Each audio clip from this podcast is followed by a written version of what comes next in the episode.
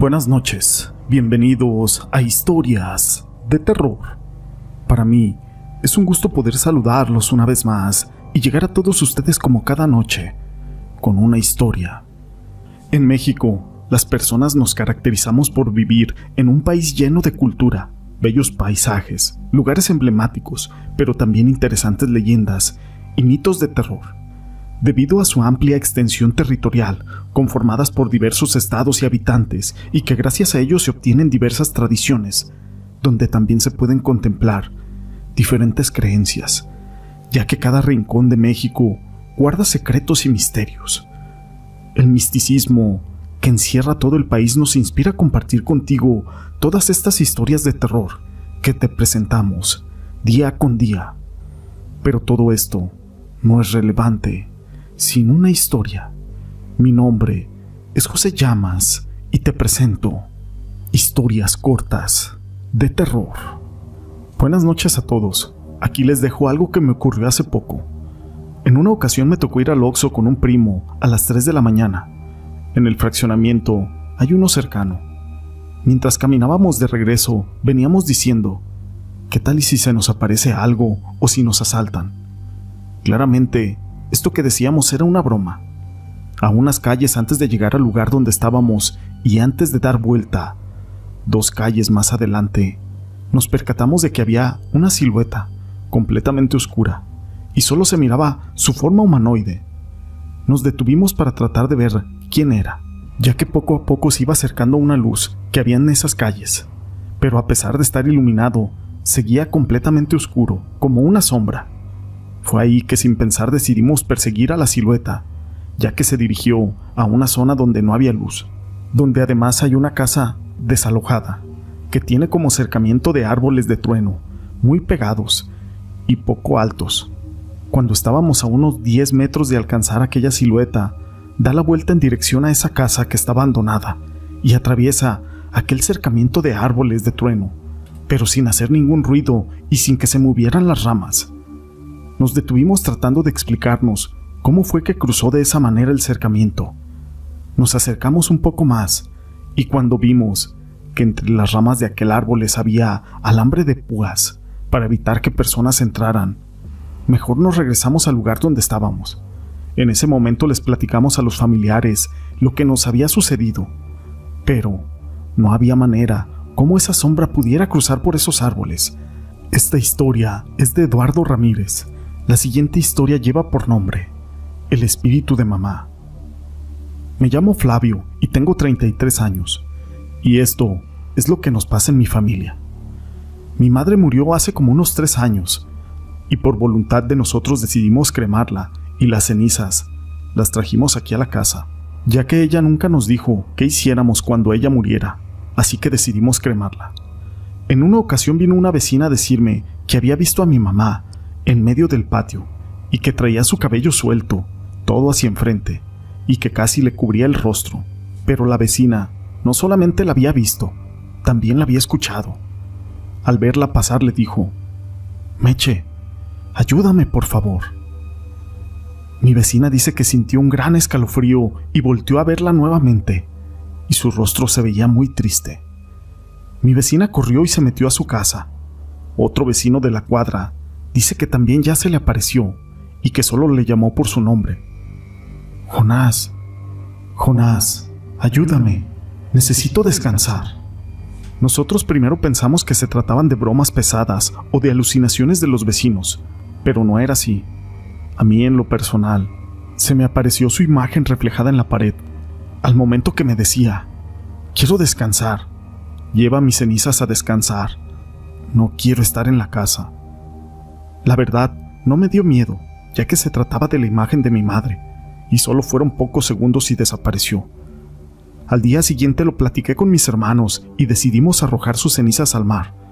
Así que me fui a la playa y las arrojé entre aquellas olas para que mi madre pudiera descansar sobre las cálidas aguas del Golfo de México. Me regresé a la casa para tratar de continuar con mi vida normal. Lo malo es de que comencé a tener manifestaciones de mi madre otra vez, y cuando se me aparece, me reclama en un tono muy molesto que por qué sus cenizas no se sepultaron, ya que ella necesita descansar y donde se encuentra no es feliz. También a dos de mis hermanos ya les reclamó lo mismo. Les dijo que quiere que la sepulten, ya que la tierra la reclama, y no descansará en paz hasta que esto suceda. Lo malo es de que las cenizas fueron regadas en el mar, y es imposible poder recuperarlas. Todavía ayer se le apareció a mi hermana para reclamar por su descanso eterno. Necesito ayuda o algún consejo de cómo hacer para que mi madre descanse en paz y ya no vuelva a manifestarse, ya que es algo muy triste para toda la familia y no podemos hallar la solución a este gran problema que nos pasa. Muchas gracias por sus consejos. Este relato fue investigado por el licenciado Gregory Quintero, a quien le mando un saludo. La siguiente historia lleva por nombre El diablo me castigó. Mi nombre es Mariano y tengo 21 años y vivo en Ciudad Madero con mi madre. Siempre he sido grosero y altanero con mi mamá, que ha sido madre y padre para mí, y quiero que mi testimonio sirva como consejo para los jóvenes. Hace algunos días tuve una discusión con mi madre, ya que había llegado tarde a la casa y con unas copas encima.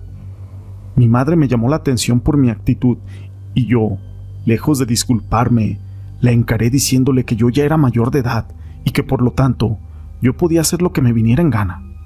Le alcé la voz a mi madre y hasta poco faltó para agredirla físicamente, pero me detuve al escuchar que mi madre me gritó, Te maldigo de todo corazón por ser un mal hijo y de todo corazón te deseo que el maligno te reprenda por esa actitud tuya hacia tu madre. A mí nadie me amenaza, le grité, y soy muy hombre, y reto a lo que tenga que venir. En ese momento me salí de mi casa y comencé a caminar rumbo a las vías, para ir a un bar que está en el centro de Ciudad Madero. Apenas iba por la antigua estación del tren, cuando a media vía observé a un hombre de negro con un sombrero extraño. Yo seguí mi camino sobre la vía, y era obvio que me lo toparía de frente. Me faltarían algunos dos metros para toparnos, cuando entre las sombras de la noche vi que ese extraño hombre tenía una pata de res y en la otra llevaba puesto un zapato.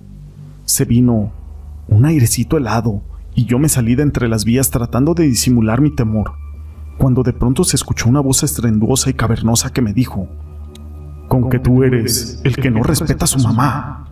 En ese momento, yo quise decirle que me confundía, pero mi quijada se me trabó del miedo. Solo balbuceaba y ni siquiera me salía la voz. Ese hombre me dijo, yo te voy a enseñar a respetar a tu madre. En cuanto dijo esas palabras, se vino un remolino que levantó tierra, basura y piedras. Yo sentía como si un hierro caliente estuviera quemando mi piel. Caí al suelo gritando de dolor y se podía sentir el olor de que mi piel se estaba quemando. Me desmayé y ya no supe más de mí, hasta que abrí los ojos y unos taxistas me estaban mirando tirado. Como pude me levanté. Traía mi pelo chamuscado, casi hecho carbón. Mi ropa estaba hecha trizas. Los taxistas dicen que estaban haciendo rampa fuera del bar Chichen Itza, y ellos vieron cómo mi cuerpo venía arrastrándose por toda la vía. Pero lo más extraño y sorprendente es que era arrastrado por un enorme toro negro. Los taxistas salieron de todas las direcciones a esconderse cuando se vino un olor a azufre y supieron que era el mismo diablo. Al salir de aquel escondite los taxistas vieron a un hombre todo golpeado y con su ropa hecha pedazos. Ese guiñapo era yo. Había sido castigado por el maligno por haber tratado de golpear a mi madre, y mi mamá, por haberme maldecido de corazón, se hizo realidad en muy pocos minutos, y el mismo diablo me dio un escarmiento que nunca en mi vida voy a olvidar. Así que por favor, tomen mi testimonio como un consejo y respetemos a nuestros padres y a todas las personas posibles, ya que esta lección yo la aprendí y no deseo que nadie en la vida le vuelva a pasar algo similar a mí. La siguiente historia es la historia de mi hermano. Mi nombre es José Luis. Nunca he sido un buen hijo con mis padres. Siempre me he portado mal y he hecho muchas cosas de las que hoy me arrepiento. Pero hay algo en particular que les quiero compartir y esto para que lo tomen como advertencia y para que no hagan batallar a sus mamás. En una ocasión, mi mamá me había reprendido porque yo no me portaba bien en toda la semana y ella ya estaba cansada de mis vagancias y de mis locuras. Apenas estaba en sexto de primaria. Me habían expulsado de la escuela y yo me la pasaba en la calle todo el día platicando con los amigos de la vagancia. Tenía la mala costumbre de no avisarle a mi mamá en dónde iba a estar. En eso salió a buscarme y como siempre, yo estaba en la esquina con mis amigos, los más vagos de la colonia. En ese momento, mi mamá llevaba el cinto y yo la vi a lo lejos. Cuando la vi, comencé a correr por la calle para que no me alcanzara, porque era obvio que me iba a dar unos fajazos.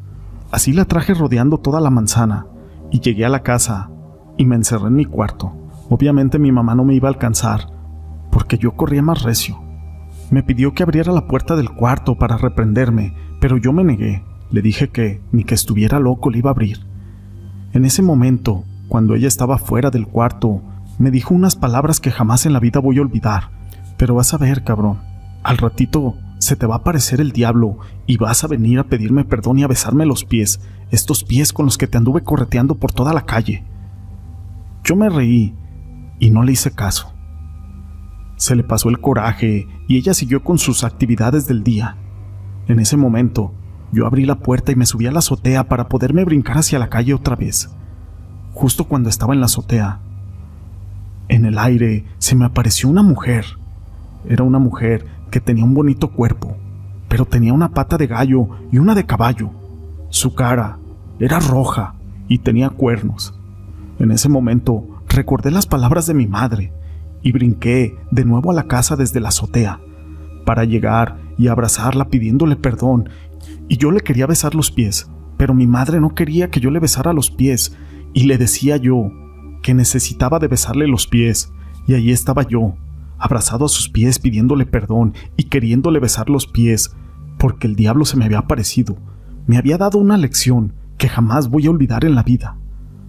Cuando le platiqué a mi mamá lo que me había pasado, ella se lavó los pies y tuve que cumplir con ese juramento o con esa maldición de que tenía que ir a pedirle perdón y besarle los pies.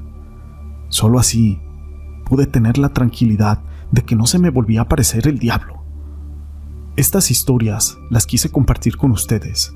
Si les han gustado, déjenme su pulgar arriba. No olviden en dejar sus comentarios y gracias por ser parte de este canal.